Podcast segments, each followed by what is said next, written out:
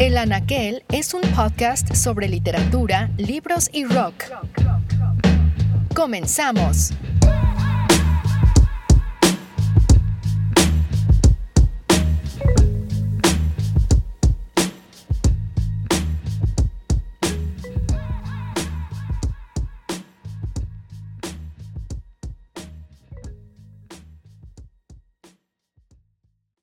Hola, buenas noches, ¿qué tal? Bienvenidos a Rock and Read, el espacio donde hablamos de literatura y rock and roll. El día de hoy tenemos un programa especial, pues lo dedicamos a Edgar Allan Poe, ese escritor norteamericano del siglo XIX, tan importante, eh, maestro del relato corto, hombre de códigos y considerado, por supuesto, el inventor del cuento policial. Para esto hoy nos acompañan dos escritores, Alberto Chimal y Raquel Castro, quienes en un momento nos estarán hablando más de Edgar Allan Poe. Eh, recuerden, como siempre, que nos pueden enviar sus opiniones vía Twitter a arroba robwong, R-O-B-B-W-O-N-G,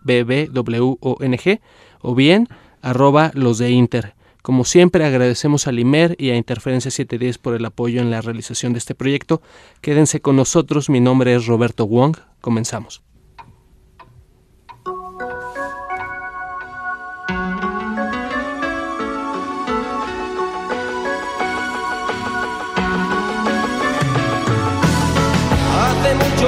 Muchos años en un reino Habitó una señorita cuyo nombre era Ana y aquella flor sin pensar en nada más. Eso fue Radio Futura con Annabel Lee, canción que se basa en el poema del mismo nombre de Edgar Allan Poe y que narra ese amor arrebatado por la muerte, tema que sería recurrente en la obra de Poe. Como comentábamos en la introducción, Edgar Allan Poe fue un escritor romántico del siglo XIX, circa 1800, cuyos cuentos de terror y suspenso lo llevarían a la inmortalidad literaria. Y para hablar de esto, para hablar de Edgar Allan Poe, nos acompaña hoy Alberto Chimal y Raquel Castro. Alberto Chimal es autor de las novelas La Torre y el Jardín y Los Esclavos, así como de las colecciones de cuentos Siete, El último explorador y El viajero del tiempo. Y Raquel Castro acaba de publicar también una novela em, que precisamente se alinea mucho al tema del que toca este programa, que es la literatura y el rock, y que se llama Ojos llenos de sombra. Y eh, pues eh, me gustaría darles la bienvenida, Alberto Raquel, muchas gracias por estar en este espacio. No, muchas gracias a ti por la invitación. Muchas gracias, Roberto. Pues eh, ¿Qué les parece si empezamos hablando de quién era Edgar Allan Poe para la gente que nos está escuchando y que tal vez no lo conoce? Ah, pues yo creo que incluso la gente que cree que lo conoce, no lo conoce. Eh, la idea de que Edgar Allan Poe era un borracho perdido, un pederasta, un, este, iba a decir sofílico, pero sofílico no. Pero sí tenía la fama de, que andaba con la primita y todo esto, pero como muy onda leyenda negra, ¿no? Muy azotado el asunto. Pues no es del todo lo, lo real. ¿A poco no, Alberto? Eh, sí, en efecto, la verdad es que la leyenda negra de Poe en buena medida se debe a sus enemigos a la gente a la que criticó en su día, porque era también un, reseñista, un crítico literario muy duro, y que después de su muerte literalmente se organizaron para tratar de destruir su reputación, de, de crearle esta leyenda de que era un criminal y un Cuéntales loco y quién un hizo de su cosas. biografía, quién era su biógrafo Ah, bueno, autorizado. claro, claro. Mm.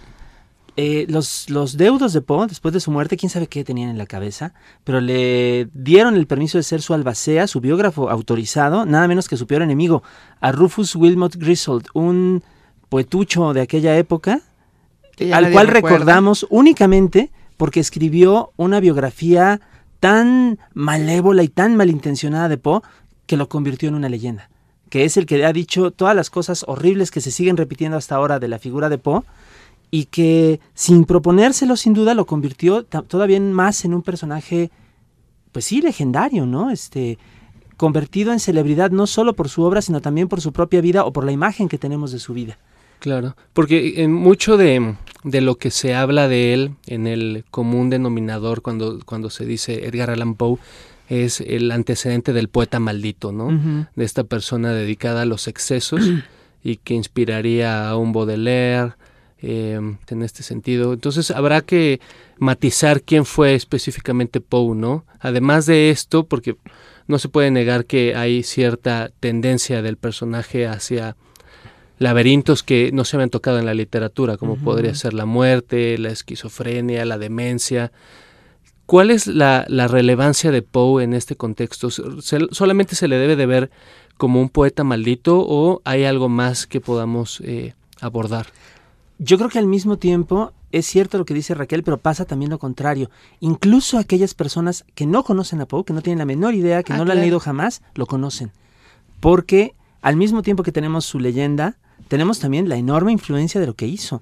Poe es uno de los autores más poderosos de la literatura de todas las épocas porque inventó muchísimo. Inventó incluso eh, ideas, conceptos, obras de todo tipo, más allá del, de, de, su propia, de su propia obra, de sus propios escritos. Inventó el cuento moderno, como lo entendemos ahora.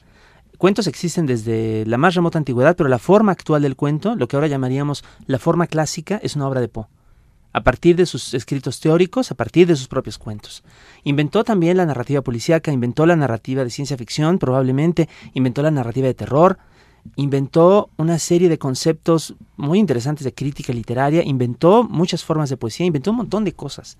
Eh, a pesar de que a veces se le tiene como un autor, digamos, como de terror, o de esto, o de aquello, en realidad eh, Poe es un autor sumamente versátil, eh, que tiene obras en todos los géneros, y que, como digo, incluso ha influido a muchos que no lo han leído directamente, porque eh, lo leen de tercera, de cuarta, de quinta mano a partir del eco que hace en una gran cantidad de autores, en donde te asomes de la literatura, del cine contemporáneo, incluso del cómic, de la música, como estamos viendo, hay influencia de Edgar Allan Poe. Y visto así, pues crearía yo su figura, su persona sería lo menos importante. Realmente podría ser ese Poe que conocemos, podría ser otro personaje de ficción y no hay ningún problema.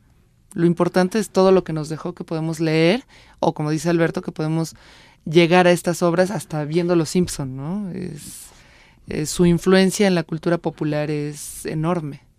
Claro, por supuesto. Y justo en el tema de Los Simpsons, estoy tratando de recordar, hay una obra de teatro que, que interpreta Martin con... Ah, claro, del corazón del actor. Del corazón del actor, ¿no? Sí, que ahí es este de hecho, si no me equivoco, es Lisa la que la que le o es Martin el que le hace Martin el asesino y ah sí claro. Pero es un diorama que luego pasa a una obra de teatro. Es una cosa muy extraña pero justamente juega con, con esta obra de la que estamos hablando corazón del actor y que además pues creo que nos da perfecto pie para eh, anunciar la próxima canción eh, va a haber un corte de estación precisamente con Soda Stereo, quienes hacen una eh, pues canción específicamente relacionada a esta a este cuento de Edgar Allan Poe. Con esto eh, quiero dejar la conversación lista para corte y regresamos.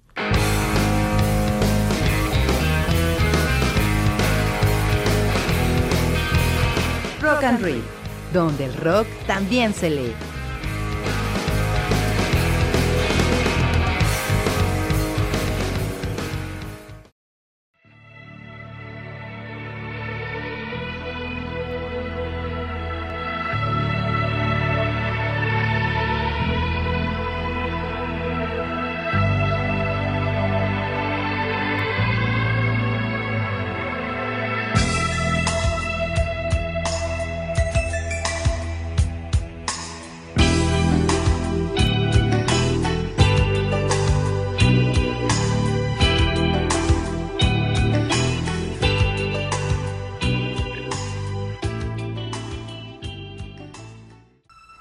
Comentábamos antes de irnos al corte, lo que escuchamos fue Corazón del Actor de Soda Stereo. Recuerden que pueden seguirnos en redes sociales en arroba los de Inter, en Facebook los de Inter 710, 710 con letra, y mi Twitter personal es arroba Rob Wong, R-O-B-B-W-O-N-G.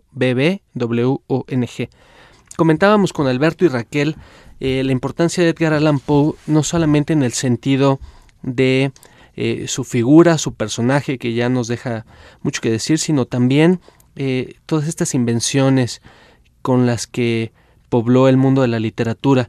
En particular, Alberto, mencionabas el cuento policial y el cuento de terror. Eh, justamente Borges coincidía contigo en el tema del cuento policial no solamente como una forma de la literatura, sino como la invención de un tipo de lector. Este lector que está buscando pistas, que se está haciendo preguntas en torno a la trama y que está intentando develar un misterio.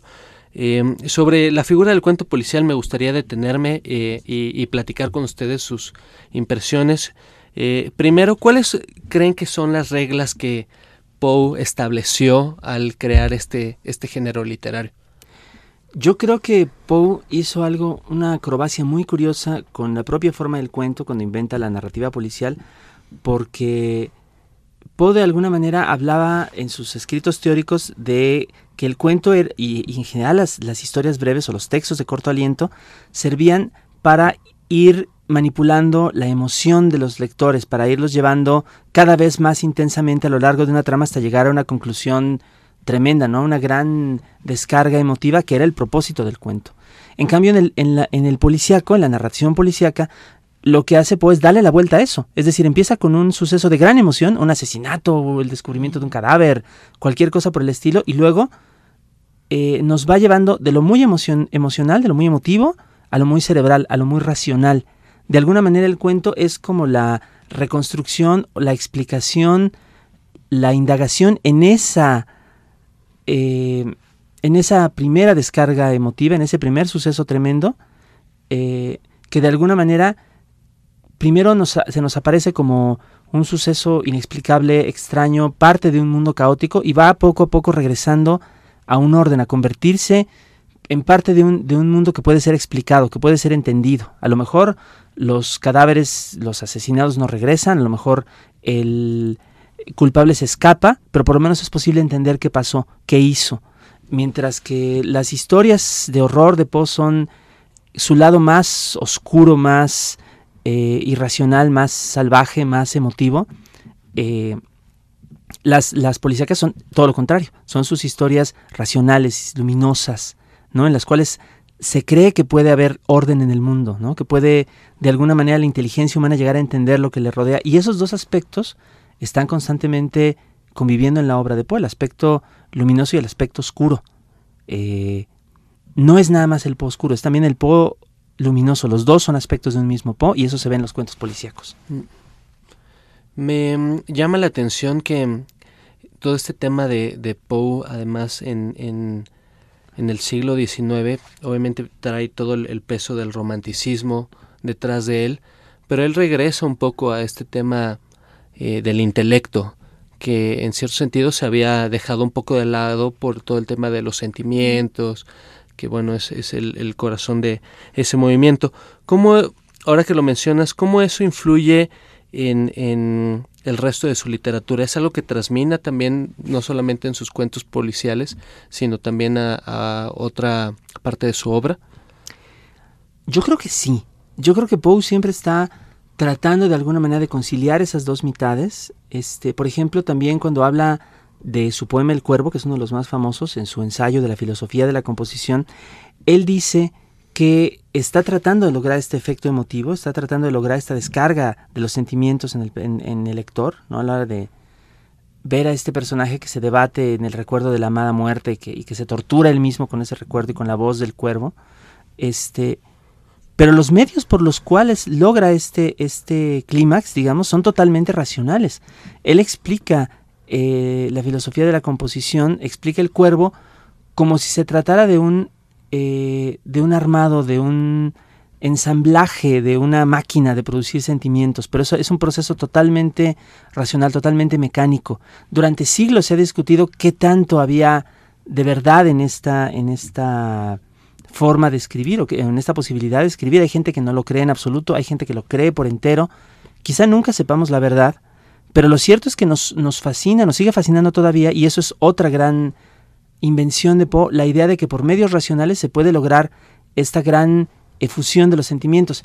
Es lo que ocurre, por ejemplo, ahora en el mundo del cine y la televisión, que hay gran cantidad de fórmulas, de plantillas, de eh, recetas supuestamente infalibles para lograr un gran guion y que todas son una serie de pasos racionales, ¿no? Esa es otra herencia rara de Poe, la idea de que podemos provocar este, los grandes efectos del arte por medio de una receta. Claro, como el, el método científico llevado a la creación del arte. ¿no? Exacto. Poe está tratando de conciliar esas dos eh, posturas, el romanticismo, todas estas eh, literaturas de las que él parte para su propia obra, eh, trataban de alguna manera de negar como ese lado racional. Poe hace algo muy extraño, intenta, sin renunciar a él, también absorber o, o abrazar la herencia, digamos, del, del, racionalismo, de la ilustración, trata de juntarlos a los dos. Eso Oye, es la figura del, del investigador, del detective, también es otra aportación de Poe, ¿no? Claro, por supuesto. Digo, será más conocido Sherlock Holmes. No, pero la invención, pero antes, claro, él lo inventó sí. con, con, el señor Auguste, Auguste Dupin. Uh -huh. Claro, uh -huh. que, que, además saca del contexto a sus lectores norteamericanos y los lleva a un escenario que ellos no están habituados, que es la el París, sí. París de, de aquel momento, ¿no? Uh -huh. Que además eso es, este, bueno, ya quisiéramos que lo siguieran haciendo ahora, porque ahora a los gringos no les gusta nada que sea fuera de Dallas, Texas, ¿no? O de California. Pero sí hace eso y es, por ejemplo, cuando ves a Gil Grissom en CSI y todas estas cosas, la influencia de Poe sigue ahí presente y todos estos programas televisivos de misterio siguen teniendo como base estas... La indagación racional sí. en esos hechos terribles, claro que sí. Y otra figura que, que quizá no es tan inmediatamente asociada con Poe o con, o con, un género particular, pero que es también muy importante, la figura del explorador, del buscador de maravillas de territorios todavía este, desconocidos, ¿no? que, en Poe tiene varias, varios representantes. Hans Fall, el tipo que viaja en, globo, este, o por ejemplo, este, el señor Bedlow que se mete en un valle entre las montañas que nadie conocía y experimenta su propia vida pasada en un territorio mágico, o también eh, el más famoso de todos, Arthur Gordon Pym, que viaja al polo y que se encuentra cosas espantosas allá, ¿no? En el, polo sur. Este, todos estos también son, de otra manera, personajes muy de Poe porque están eh, repitiendo de alguna forma esta especie de hazaña exploradora, colonizadora de los, de los navegantes y de los eh, exploradores del siglo, de los siglos anteriores a él, del siglo XVII, del siglo XVIII, pero en lugar de encontrarse con nuevos territorios en el mundo, se encuentran con nuevos territorios de la imaginación. Y eso es muy interesante, es muy estimulante también. Eh, regresamos en un momento con esto que está muy interesante. Y aprovechamos para que Enrique Vega nos recuerde las formas de contacto.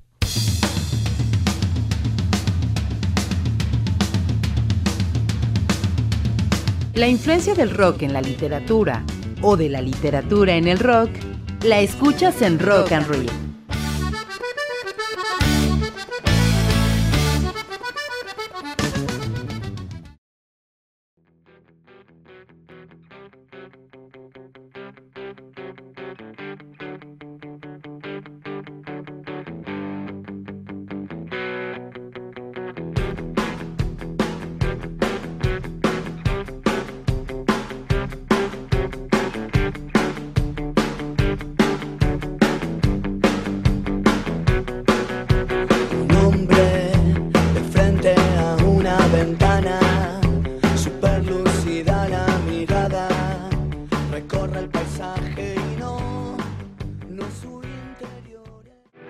Fueron los tipitos con la canción Campanas en la Noche. Y durante el corte hablábamos de Borges, que precisamente fue un, lector de, de Poe, eh, dio una conferencia en la Universidad de Belgrano alrededor de, de la figura del cuento policial y de Poe específicamente, y también dentro de eh, la, el compendio que hace eh, Alianza Editorial en Ficciones, eh, incluyen el cuento de la muerte y la brújula, que es en cierto sentido un homenaje que hace Borges a maestro Edgar Allan Poe. Eh, ¿Nos pueden platicar un poco de este cuento? Como varios otros que llegó a ser Borges, le gustaba la, literatura policíaca y su detective Eric Lonroth es, un, es todo un homenaje a los, a los detectives de Poe y además es un personaje que se ve metido en un misterio que de alguna manera le da una vuelta al argumento de Poe sin dejar de cumplirlo al pie de la letra. Decía el mismo Borges, un indescifrable misterio en las primeras páginas, una larga discusión en las páginas de en medio y la solución al final. Todo eso se cumple, pero además hay una vuelta. Hay una sorpresa en el argumento que sin dejar de cumplir todo lo que había sucedido antes, eh, todo lo que se había previsto antes, nos revela todavía más, nos da una última sorpresa que no quisiera estropear para aquellos que pudieran todavía querer encontrar el cuento, que es un gran cuento.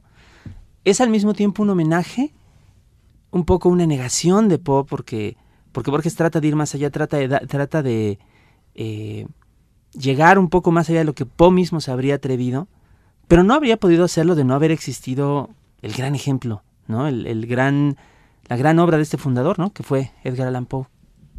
Claro, es, es un gran cuento y eh, recuerden que lo pueden encontrar en Ficciones por si les interesa comprar ese libro. Me gustaría hacer eh, un pequeño paréntesis porque sabemos mucho de Poe, de su prosa, sus cuentos han sido llevados a eh, la cultura popular en Los Simpsons, ya lo, platicamos, em, y también pues em, en series de televisión y demás, pero no siempre se hablan de su poesía de quién era Edgar Allan Poe como poeta, que él mismo eh, se denominaba antes que escritor, un poeta.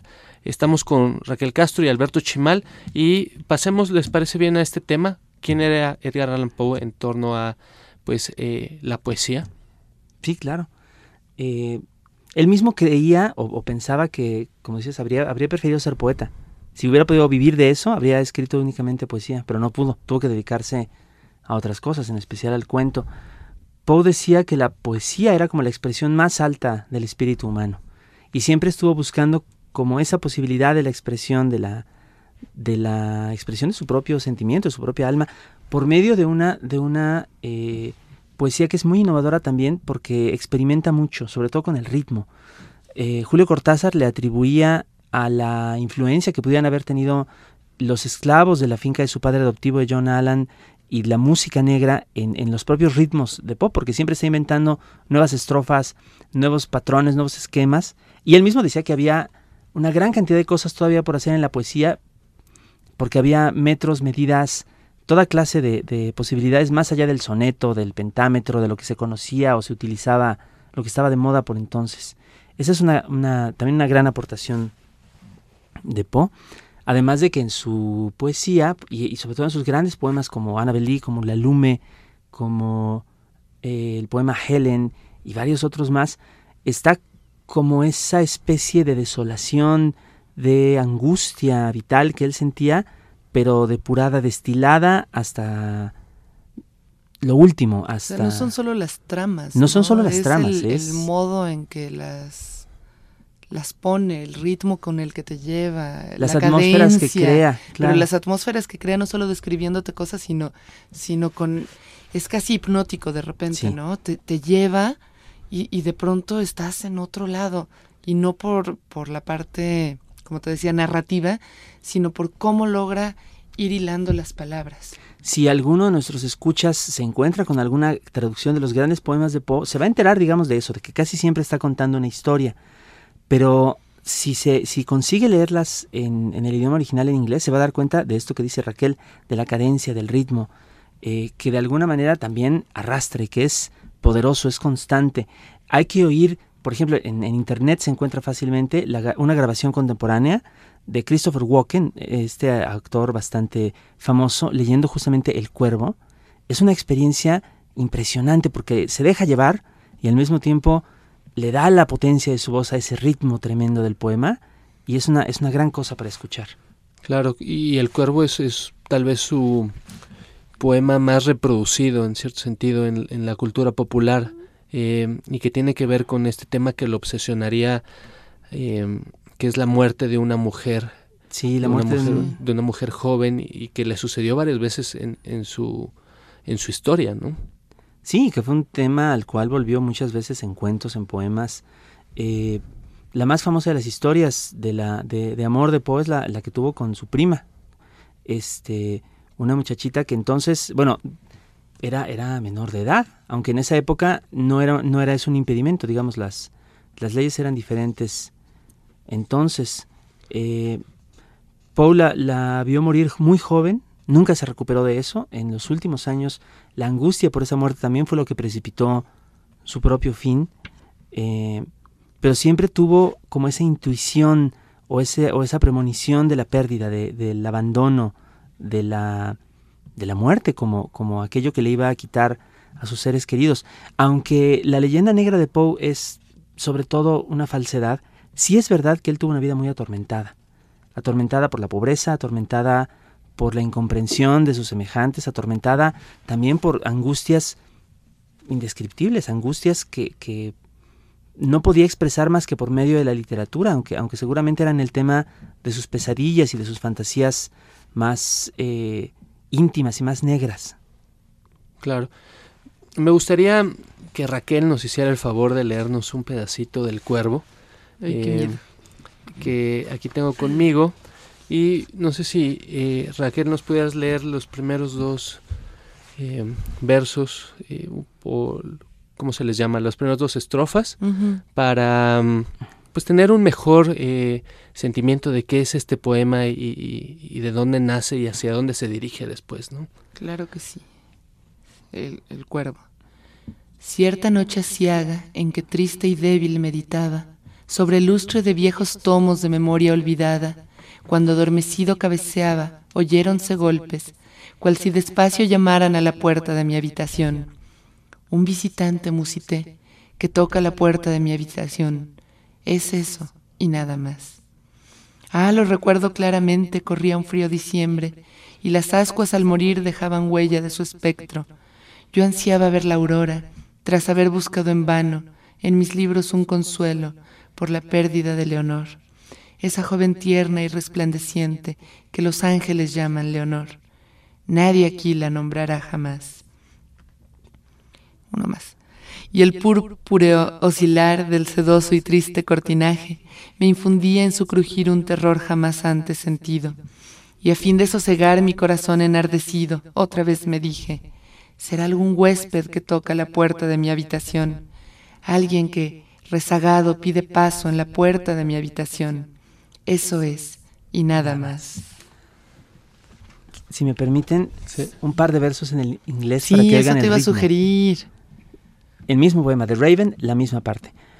Once upon a midnight dreary, while I pondered, weak and weary, over many a quaint and curious volume of forgotten lore, while I nodded, nearly napping, suddenly there came a tapping, as of one, on, one gently rapping, rapping at my chamber door. This some visitor, I muttered, tapping at my chamber door. Only this, and nothing more. Ah, distinctly I remember it was in the bleak December, and each separate dying ember wrought its ghost upon the floor. Eagerly I wished the morrow, vainly I had sought to borrow from my books surcease of sorrow, sorrow for the lost Lenore, for the rare and radiant maiden whom the angels name Lenore, nameless here forevermore. Híjole, sí en China. Sí. Y, y, y, leído con calma, con esa, con esa, dejando que el ritmo se, se, se lo lleve a uno, es una maravilla. Claro. Hay precisamente en, el, en el, la conferencia que eh, Edgar Allan Poe hace de este poema y el texto que escribe la filosofía de la composición y después el principio poético, claves que nos permiten eh, develar lo que Poe intenta lograr a partir de este poema. Vamos a ir a un corte y después de esto continuamos hablando.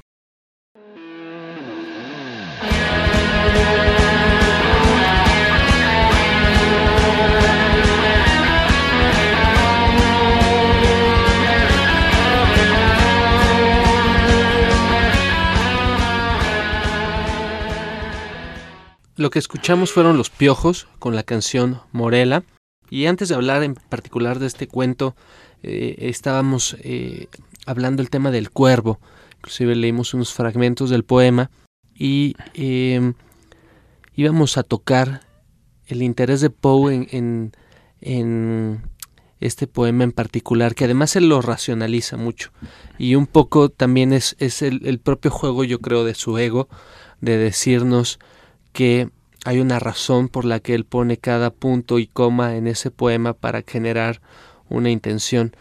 y aquí me gustaría que ustedes nos hablaran un poco de eso porque es una anécdota eh, bastante conocida que tiene que ver con todo, desde la figura del cuervo que antes quiso ser un perico, hasta eh, las palabras que se utilizaron, el motivo, etcétera. ¿Qué nos pueden contar? Yo sabía que eso era como una gran broma, ¿no?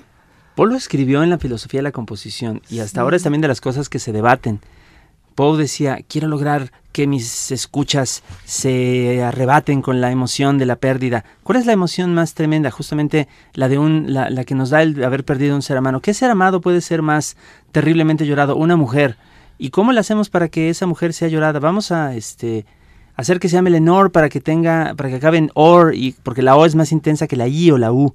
Y supuestamente todo, todas las decisiones que lo llevaron a componer el, el poema y a darle la forma que tiene, eran así, decididas como del modo más mecánico y más sí, cínico. también podría ser que tuviera una cosa así sentimental, bien intensa, y luego lo trata de racionalizar para ponerse una coraza ante sus críticos y ese es, detractores. ese es justamente la, la, pues el debate que va a seguir. Es que es muy hasta fácil y se sigue haciendo, ¿no? Analizar a posteriori. Es como Seedfield que hace sus análisis del guion.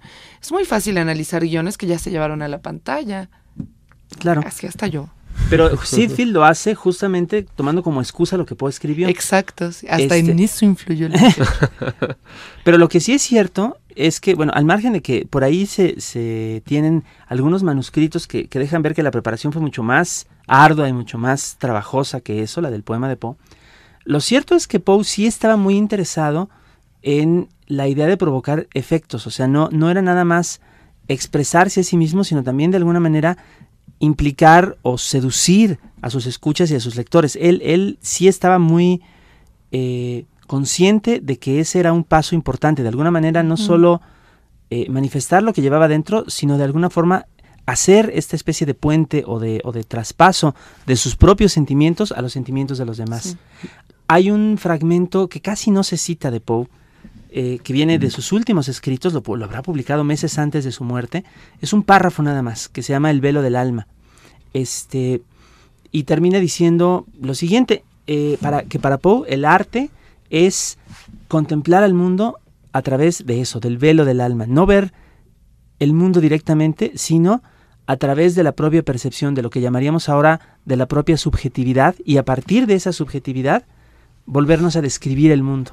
Es decir, contarnos no lo que supuestamente se ve o lo que supuestamente es objetivo, sino directamente asumido de manera plena el hecho de que todo lo vemos a través de nuestras propias emociones, de nuestras propias facultades y carencias.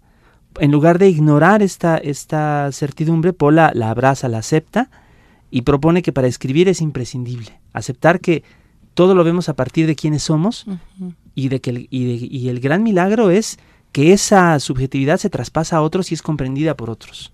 Claro. Pues estamos cerca del final. Me gustaría eh, que nos dijeran dónde los podemos encontrar, cuáles son sus cuentas en Twitter, sus sitios web, eh, un poco para conocer también más de ustedes, de su obra.